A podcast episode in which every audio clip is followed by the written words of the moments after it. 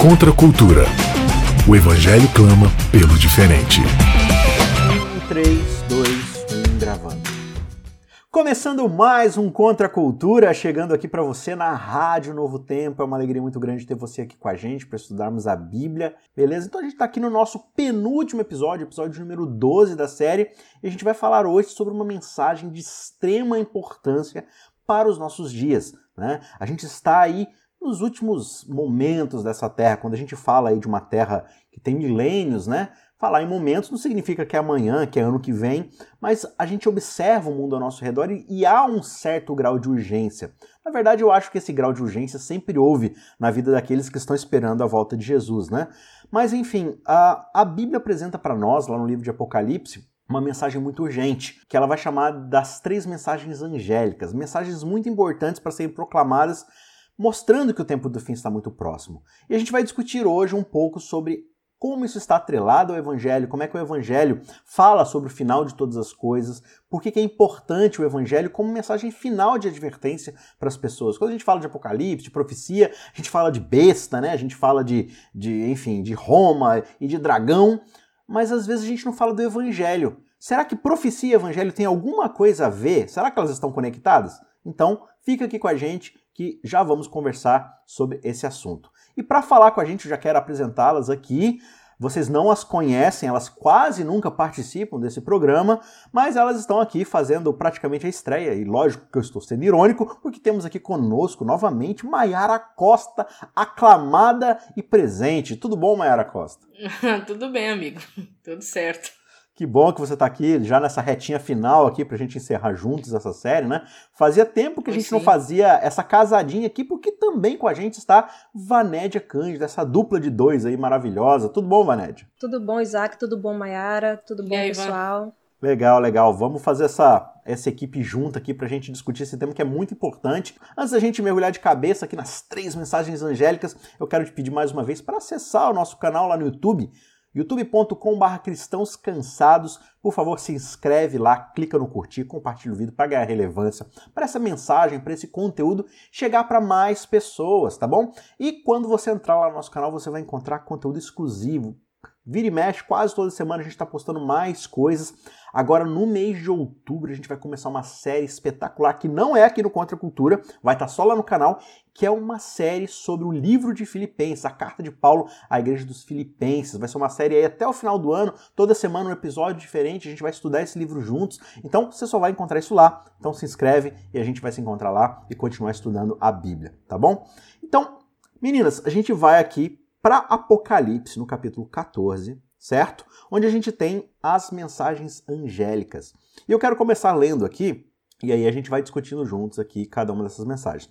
No capítulo 14, então, para você que está ouvindo a gente, acompanhando aí, diz o seguinte no verso 6. Essa é a primeira mensagem angélica. Vi outro anjo voando pelo meio do céu, tendo um evangelho eterno para pregar aos que se assentam sobre a terra, e a cada nação, tribo, língua e povo, dizendo em grande voz: Temei a Deus e dai-lhe glória, pois é chegada a hora do seu juízo, e adorai aquele que fez o céu e a terra e o mar e as fontes das águas. Quando a gente fala de profecia, geralmente a gente quer falar do fim do mundo, né? Daquela coisa dos eventos finais e tal. E como eu disse no começo, a gente dá pouca ênfase ao evangelho.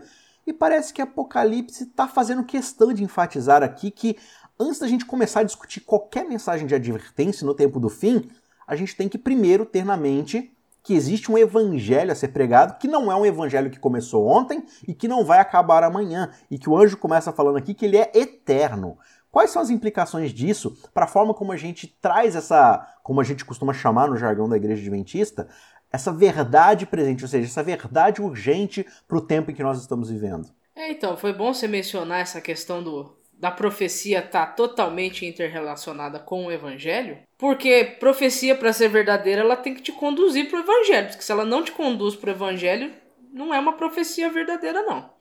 E você observa isso desde a época do Antigo Testamento. Pode observar que os profetas clássicos, né, enfim, o apocalípticos, enfim, o maior objetivo deles era fazer o povo entender que eles haviam quebrado a aliança com Deus, que o sofrimento que eles estavam passando era recorrente à quebra dessa aliança como uma consequência, né? Ou como é chamado no livro de Deuteronômio lá, uma maldição, né, no caso.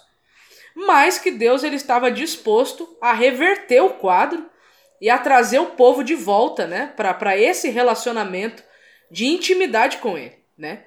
Então a boa notícia que a profecia traz desde a época do Antigo Testamento é que existe solução para o problema da quebra da aliança com Deus. E se João ele é de fato profeta, como a gente sabe que ele é, a mensagem dele não poderia ser diferente dos profetas que vieram antes dele. Então assim, eu sei que tem muita gente que se sente tentado, né, a achar que ser profeta era fazer previsões do futuro, né? Trazer aí previsões do futuro.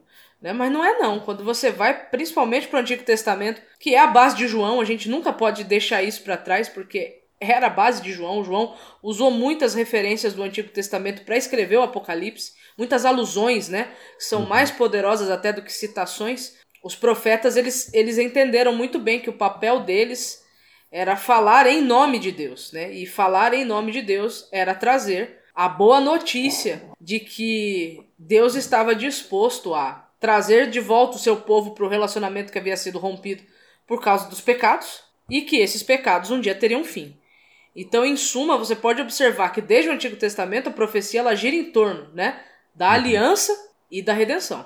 Principalmente na primeira mensagem angélica, a gente tem uma alusão, algumas alusões a Êxodo 20, a gente tem alusões verbais, alusões temáticas, alusões estruturais. Então, não só no capítulo 14, mas no contexto geral, né, onde está inserido o capítulo 14, a gente tem, por exemplo, quando Êxodo 20, quando Deus está dando os dez mandamentos, ele faz três incentivos, né? ele dá três motivos do porquê aqueles mandamentos devem ser guardados. Então ele começa falando: Eu sou o Senhor que te tirei da terra do Egito, da casa da servidão. Então a salvação, a redenção que Deus trouxe para aquele povo é um motivo né, para que aqueles mandamentos sejam guardados. Então começa com a salvação, é o primeiro incentivo. E aí também você vai ver Deus falando lá em Êxodo 20 ainda sobre o juízo né, que ele fala assim que ele visita a iniquidade dos pais nos filhos até terceira e quarta geração. Ele é um Deus que traz juízo também, não apenas salvação, mas juízo. Então, o juízo seria esse segundo incentivo. E o terceiro incentivo é a criação. Quando você vai ver lá no quarto mandamento, que Deus diz que em seis dias ele fez os céus, o mar, a terra e tudo que neles há. Essa própria linguagem aí, né, que é o paralelo verbal, essa linguagem de que Deus foi quem criou os céus, o mar, a terra e tudo que neles há, você vai encontrar também na primeira mensagem angélica, quando ele diz que adorai aquele que fez o céu, a terra, o mar e a fonte das águas. Então, assim, vai ter esses paralelos também temáticos que eu falei de Êxodo, você também vai ter lá em Apocalipse. Começa com o primeiro incentivo, que é a salvação. O anjo começa falando sobre o evangelho eterno, né? essa salvação que Deus veio trazer e que a gente tem que proclamar que é o paralelo lá com de Êxodo falando sobre eu te tirei da terra do Egito, da casa da servidão. Né? E aí você vai ver o segundo incentivo que tem lá em Êxodo, também tem em Apocalipse 14, que é o juízo. Né? Que aqui fala, temei a Deus e dá-lhe glória, pois é chegada a hora do seu juízo. E o último incentivo, que é a criação, que está lá em Êxodo, quando é, Deus diz que ele fez os, céus, o mar, a terra, a fonte das águas, você vê aqui também falando, adorai aquele que fez o céu, a terra, o mar e a fonte das águas você vê paralelos também estruturais. A estrutura onde está o capítulo 14, você vê os mandamentos, né, os quatro primeiros mandamentos que aparecem na, na, primeira tábua, você vai ter assim, Deus falando, olha, não terás outros deuses diante de mim. E aí o que, é que a besta quer fazer? Quer que seja feito? Ela quer ser adorada. Você vê Deus falando: Não farás para ti imagem de escultura. O que é que é feito? É erguido uma imagem à besta. Você tem também Deus falando: Olha, tá ali o, o selo de Deus, né? que o sábado é isso, é o selo de Deus. Então, na antiguidade, os monarcas eles tinham um selo que mostrava a jurisdição deles, tudo isso. Você vai ter isso no quarto mandamento. Se você lê o mandamento, vai falar que Deus é o Criador. Quando você vai lá também para Apocalipse, no contexto do capítulo 14, você vai ver a marca da besta, né? que também é o selo dessa adoração, que é uma adoração, uma contrafação à adoração verdadeira. Então você vai ter esses paralelos aí, como a Era disse, né? É muito importante para a gente estudar Apocalipse, a gente entender o Antigo Testamento. O Antigo Testamento uhum. é a uhum. chave decifratória para a gente entender os símbolos, as alusões que são feitas no Apocalipse.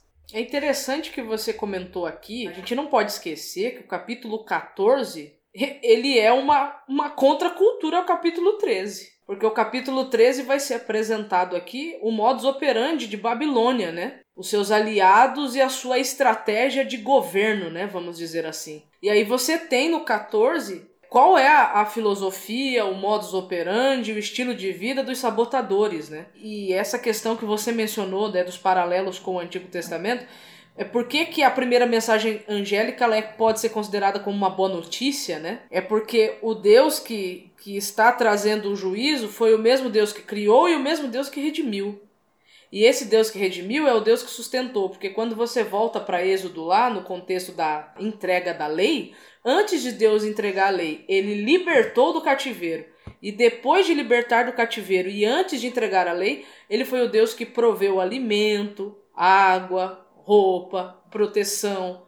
Ou seja, né, houveram alguns passos antes, né, até mesmo da própria lei ter sido entregue, né? Então, muitas evidências de que esse Deus, né, é bom, é justo, é amor, é misericórdia, né, foram dadas, né, demonstrando que o povo realmente podia, poderia se amarrar a esse Deus porque esse Deus realmente é um Deus próximo, né? não é um Deus distante. Tem o paralelo também que Deus fala que o nome dele não deve ser tomado em vão, mas aí a besta traz nomes de blasfêmia.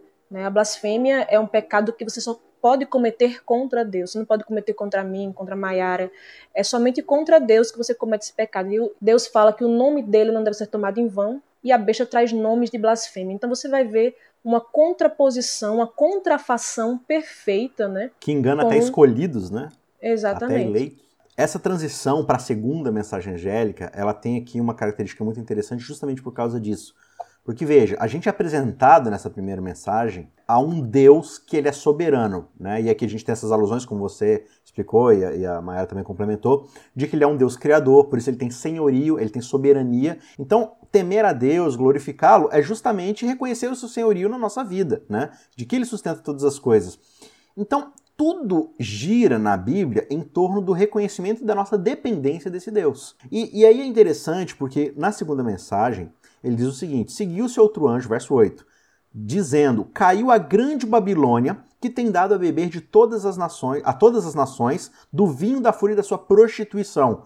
A ideia de prostituição aqui é justamente de você é, misturar conceitos, de você adulterar conceitos, né? De você não ser fiel a um senhorio apenas. Agora, o que é interessante aqui a gente observar? Se tem uma das coisas que é mais presente na história do povo de Israel no Antigo Testamento é Babilônia.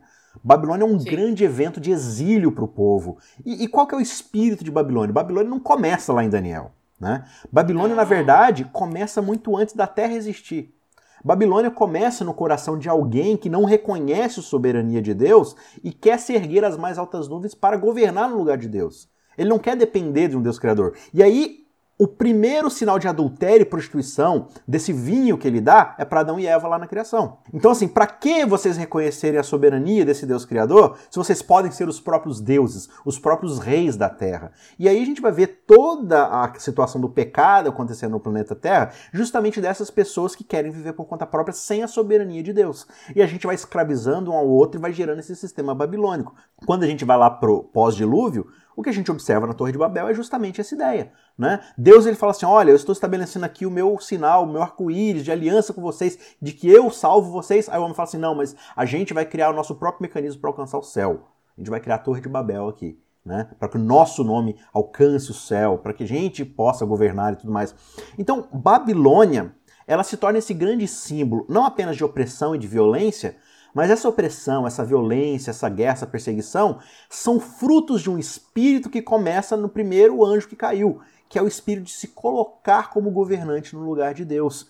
E quando a gente se coloca no lugar de Deus, ou seja, quando a gente desobedece o aviso da primeira mensagem de temer e glorificar esse Deus como senhorio da nossa vida, a gente vai estabelecer Babilônia. Ou seja, quando cada um quer fazer sua própria vontade e governar do seu próprio jeito, você vai ter todos esses conflitos, opressão. Porque, tipo assim, como é que você vai fazer alguém obedecer sua própria vontade? Você tem que obrigá-la a fazer isso. E como é que você vai fazer isso? Sim. Pela sua própria força, por uma opressão, por uma violência, né? Esse é o sistema babilônico que redunda numa adoração humana. O que é uma adoração humana? É você se voltar para si mesmo. E, e, qual que é o evangelho aqui nessa segunda mensagem angélica? Ele está falando: olha, Babilônia caiu. Babilônia tem seus dias contados. E eu tenho certeza, Mayara, que quando o povo de Israel, que estava lá em Babilônia, ouviu que Babilônia estava sendo tomada pelos medos e persas, isso foi um evangelho para eles, né? Sim, eles aguardavam muito, né, esse, esse momento. Pelo menos Daniel aguardava muito, né? Uma coisa que é interessante em Daniel é que ele viu tudo aquilo acontecer, mas ele mesmo não não experienciou, porque ele não saiu, né? Necessariamente da Babilônia, mas o povo saiu da Babilônia, né? Uhum. O, o, o, Messias do cativeiro babilônico veio, que foi Ciro, né? De acordo com Isaías, Ciro seria o Messias do cativeiro babilônico. Agora, aqui é interessante você mencionar essa questão do evangelho, porque evangelho é proclamação, né? Uhum. Essa palavra evangelho, é dentro do contexto bíblico, ela não era necessariamente religiosa, né? Quem usava muito era o próprio, a própria Roma, né? Quando César conquistava um território, ele enviava um arauto e esse arauto chegava naquele território trazendo a boa notícia de que agora a luz do mundo havia chegado, que era César, né? E Roma, né? Então, que aquele território agora era a dominação de Roma. Então, quando Cristo vem e ele traz o evangelho, o evangelho agora não é mais que você pertence a um, a um rei humano, necessariamente, mas que a boa notícia que o evangelho traz é que o soberano de toda a terra, que é o próprio Deus, ele voltou a ser o soberano de toda a terra, né? Uhum. Porque o reino do mal foi sabotado, né? E continua sendo sabotado. Então a boa notícia do, do, da segunda mensagem angélica aqui é que mesmo que Babilônia pareça ser muito forte, indestrutível, imbatível, aí você tem que lembrar as características que o Antigo Testamento traz para Babilônia, né? Toda aquela característica e que parece que esse espírito continua até o final dos tempos, né, de acordo com o que mostra o Apocalipse, da mesma forma como aquela Babilônia que era impenetrável, ela ruiu, essa Babilônia aqui também vai ruir, né? Então a boa notícia é que esse sistema ele vai cair. Você vai ver que Deus coloca o arco nas nuvens após o dilúvio, né, fazendo essa aliança de que não, não mais destruiria o povo, não mais destruiria o mundo com água. E quando Jesus está voltando no Apocalipse, você vê sobre o trono justamente um arco, um arco-íris, né? Mostrando que esse evangelho que está na primeira mensagem angélica, né, é de fato um evangelho eterno. Não é que teve um evangelho para dispensações distintas ao longo da história, ou que no Antigo Testamento era um, no Novo era outro, tem evangelhos distintos para pessoas distintas. Não, o evangelho é um só, ele é eterno. Essa aliança de que, olha, eu estou prometendo aqui e vou cumprir minha promessa. Então, não é algo que depende da gente, sabe? Do esforço humano de eu construir uma torre que vai chegar até o céu. Não, é algo que independe de mim, é Deus colocando o seu arco na nuvem e não a minha própria força. E é exatamente isso que é o contrário né, da, da imagem da besta. É, é você querendo fazer algo com sua própria mão. Tanto é que você vai ver né, nas mensagens angélicas que a marca da besta é colocada sobre a mão também. Né? É sempre essa, essa contrafação. Deus fala uma coisa, a besta faz outra coisa parecida, mas que é o extremo oposto daquilo ali. Né? E, e, essa mensagem da besta é altamente sedutora, essa mensagem de Babilônia, né? Porque eh, o adultério, e a gente fica acusando às vezes outras igrejas e, e apontando o dedo para certas igrejas, mas onde quer que exista uma mensagem sendo passada de que o ser humano pode alcançar o céu, ou a salvação, ou a redenção por esforços próprios, ali Babilônia está se fazendo presente. Essa é uma adulteração do vinho da ira de Babilônia, da prostituição de Babilônia. Né? Então a gente tem que ficar muito atento, porque esse adultério ele não está recluso a um sistema de igreja específico. Ele está pairando em tudo quanto é lugar. Né? Só que, graças a Deus, essa mensagem é muito específica. Né? Esse sistema está com os dias contados, ele caiu, já era. A gente não precisa mais estar debaixo da opressão do pecado, debaixo desse reino inimigo, porque, graças a Cristo, esse reino foi sabotado e está agora já ruindo, né? Verso 9: Seguiu-se a estes outro anjo, terceiro, dizendo em grande voz: Se alguém adora a besta e a sua imagem e recebe a sua marca na fronte ou sobre a mão, também esse beberá do vinho da cólera de Deus, preparado sem mistura do cálice da sua ira, e será atormentado com fogo e enxofre, diante dos santos anjos e na presença do Cordeiro. A fumaça do seu tormento sobe pelo século dos séculos e não tem descanso algum, nem de dia nem de noite, os adoradores da besta e da sua imagem, e quem quer que receba a marca do seu nome. Aqui está a perseverança dos santos, os que guardam os mandamentos de Deus e a fé em Jesus. Deus é o Criador, bonito, né? Ele salvou a gente, legal, da hora. Babilônia caiu, realmente Babilônia é do mal, legal. Agora, fogo, enxofre, fumaça, dor, sofrimento, morte. Como é que eu posso enxergar nessa terceira mensagem angélica algo associado ao evangelho. O evangelho não é sobre salvação? Sim, o evangelho é sobre salvação. Mas, né, a gente tem que entender que a manifestação né, da ira de Deus contra o pecado, porque a manifestação de, da ira de Deus é sempre contra o pecado na Bíblia. Uhum. Agora, quando o pecador é atingido, é porque pecado e pecador se tornaram uma só coisa. Então, a manifestação da ira de Deus que é contra o pecado, ela vai acabar atingindo sim os pecadores que quiseram permanecer pecadores impenitentes e não ser libertos dos seus pecados através da graça, da uhum. misericórdia, né? E da justiça e do amor de Deus. O que o texto está trazendo aqui é que o mal ele vai ser destruído. Só que aquele que tiver agarrado nele, infelizmente, vai acabar sendo destruído junto. A gente clama pelo fim da injustiça, pelo fim do sofrimento. A gente fala hoje em dia, assim, você tem tantas políticas progressistas que falam, não, tem que acabar com as coisas estruturais, né? Racismo estrutural, machismo estrutural, é, estupro estrutural, não sei o que estrutural. E ninguém fala do pecado estrutural. O que é o pecado estrutural? Sim. É o ser humano estruturalmente tentando se colocar no lugar de Deus tentando fazer as coisas do seu próprio jeito. E a gente já tem aí pelo menos 6 mil anos de história mostrando o quanto isso dá errado. A gente não conseguiu, a gente não, não deu certo, a gente tentou várias coisas. Ciência, humanismo, iluminismo, whatever, não deu certo. A gente quer se livrar do mal, só que a gente não quer se desfazer do mal, daquilo que leva ao mal. A gente quer continuar fazendo a nossa própria vontade, né? É, e, e, Deus está falando assim: olha, para eu trazer um fim ao mal e tirar toda a injustiça do, do universo, eu preciso atingir o pecado onde ele mais prospera. Né? Então, se eu não me permito ser curado pelo antídoto, eu vou ter que padecer com a doença. Não, não tem muito o que fazer, né? Agora, essa doença, o, Vanédia, ele, ele, traz aqui pra gente essa coisa da, da imagem que tá na marca da fronte e na mão. E eu queria que você traçasse também um comentário final aí sobre o verso 12, que diz sobre a perseverança dos santos que guardam os mandamentos de Deus e a fé em Jesus. Eu acho que essa coisa da fronte, da mão ali, também está associado com esse verso 12, né? Eu creio que sim, porque você vai ver aqui qual é a estratégia né, da besta. Ela coloca a marca sobre a fronte, né, sobre a consciência, e sobre a mão, né, o, o trabalho, o esforço humano, né? Você vai ver a, a, Bíblia, o Antigo Testamento principalmente, se relacionando com a mão, o braço humano, né? É a mesma palavra aqui para braço e mão, em hebraico é a mesma, né? Ele não tem uma palavra para essa extremidade do corpo. O braço humano, né? A força humana. Você vê lá em Jeremias 17, Jeremias falando, olha, é, maldito homem confia no homem e faz da, do trabalho humano, do, do esforço humano, né? confia no braço humano, faz disso sua força. A força da, de qualquer sistema religioso que não seja a fé cristã, que não esteja baseado em Jesus, está no, no braço humano, na força humana. Né? Você vai ter Ellen White falando desde já de todas as nações que a mensagem de que você pode fazer algo por suas próprias obras jaz à base de toda religião pagã. E é exatamente isso. Babilônia é isso, né? A mensagem de que você pode fazer algo para chegar a Deus. Então eu vou construir uma torre aqui para chegar a Deus com meus próprios esforços. A mensagem do evangelho é o oposto. É, você não pode fazer nada para chegar a Deus. E aqui a perseverança dos santos está em guardar os mandamentos de Deus e a fé em Jesus. Isso aqui, uma coisa ligada à outra. Você não, não guarda os mandamentos de Deus para ser salvo, mas porque você já é santo. E esse santo vai perseverar. E ele vai perseverar na obediência a Deus, né? E na fé em Jesus. Ele vai ter fé de que ele não vai obedecer por seus próprios esforços, né? Vai obedecer porque Cristo salvou, como aquele, aqueles paralelos que a gente falou no começo, né? O paralelo da salvação, é, o incentivo do juízo e da criação. Deus é Salvador, Deus é um Deus que é juiz, um justo juiz, e é um Deus criador.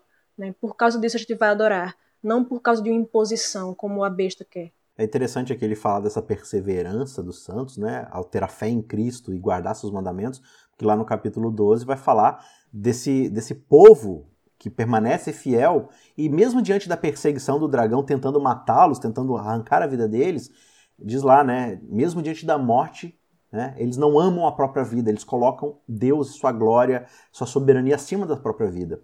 E essa é uma mensagem bem interessante, porque a ameaça que o dragão faz no capítulo 13 é uma ameaça de morte, né? De perseguição, de morte. Olha, se você não se dobrar a Babilônia, eu vou te matar. Só que aqui o aviso do terceiro anjo é: olha, existe uma morte que é muito mais grave e eterna do que a morte que o dragão está oferecendo. Então pense bem em de que lado você vai colocar a sua aliança, a sua confiança a sua fé, né? Se vai ser em você mesmo, para preservar a sua própria vida, história da nossa vida, né? A gente faz tudo o que faz para tentar se preservar, para tentar né, se precaver e tudo mais. E, e o terceiro anjo está falando assim: olha, tome cuidado, porque seguir o dragão, seguir esse sistema, tem causas e consequências completamente eternas, diferente desse dragão que não tem condição de te condenar para a eternidade. Ele talvez te tire sua vida aqui na Terra. Mas a grande verdade, e é interessante porque a mensagem seguinte do capítulo do verso 13 diz: Ouvi uma voz no céu dizendo: Escreve bem, bem-aventurados os mortos que desde agora morrem no Senhor, porque o espírito deles está guardado, eles podem descansar das suas fadigas e as suas obras o acompanham. O que, que ele está fazendo aqui? Olha, você não precisa temer a morte momentânea do dragão, você precisa temer a morte eterna. Então permaneça fiel, né? Permaneça fiel, porque Jesus Cristo é a garantia de alguém que conhece a morte em primeira pessoa e sai vivo do outro lado. E ele estende essa mesma promessa. Isso é o evangelho. A gente não precisa temer a morte e para isso se tornar escravo do pecado. Né? Então, no fim das contas, essa é a grande mensagem de salvação que não está simplesmente em Apocalipse, está na Bíblia inteira. E Apocalipse reforça esse ponto. Né? O evangelho é isso. Cristo, ele passou por tudo aquilo que nós precisaríamos passar, mas ele conseguiu. Ele foi fiel ao Pai, ele saiu vivo do outro lado e hoje ele está no céu intercedendo por nós para que nos dê força, como diz lá em Hebreus, né? Para que tenhamos condição de permanecer firmes. Essa é a grande mensagem que tem que estar sempre nos nossos corações e que a gente deve espalhar no mundo inteiro. Hoje, no nosso momento, no nosso tempo presente, mais do que nunca. As pessoas precisam conhecer essa mensagem porque as coisas estão cada vez mais urgentes. Né? Falar da verdade presente pode ter certos tons e certos sonidos diferentes em cada período, mas o evangelho é eterno. Ele é a mesma mensagem desde sempre. Desde o princípio, muito antes da criação do mundo, existia uma cruz pela qual Cristo passaria para morrer por cada um de nós e garantir a nossa salvação, garantir que Babilônia não tenha a palavra final sobre as nossas vidas. Que Deus abençoe você, que você seja compelido, cativado, constrangido por esse amor e possa falar com as pessoas que estão ao seu redor. Meninos, mais uma vez, muito obrigado e eu espero vocês no episódio que vem. Contra a cultura. O Evangelho clama pelo diferente.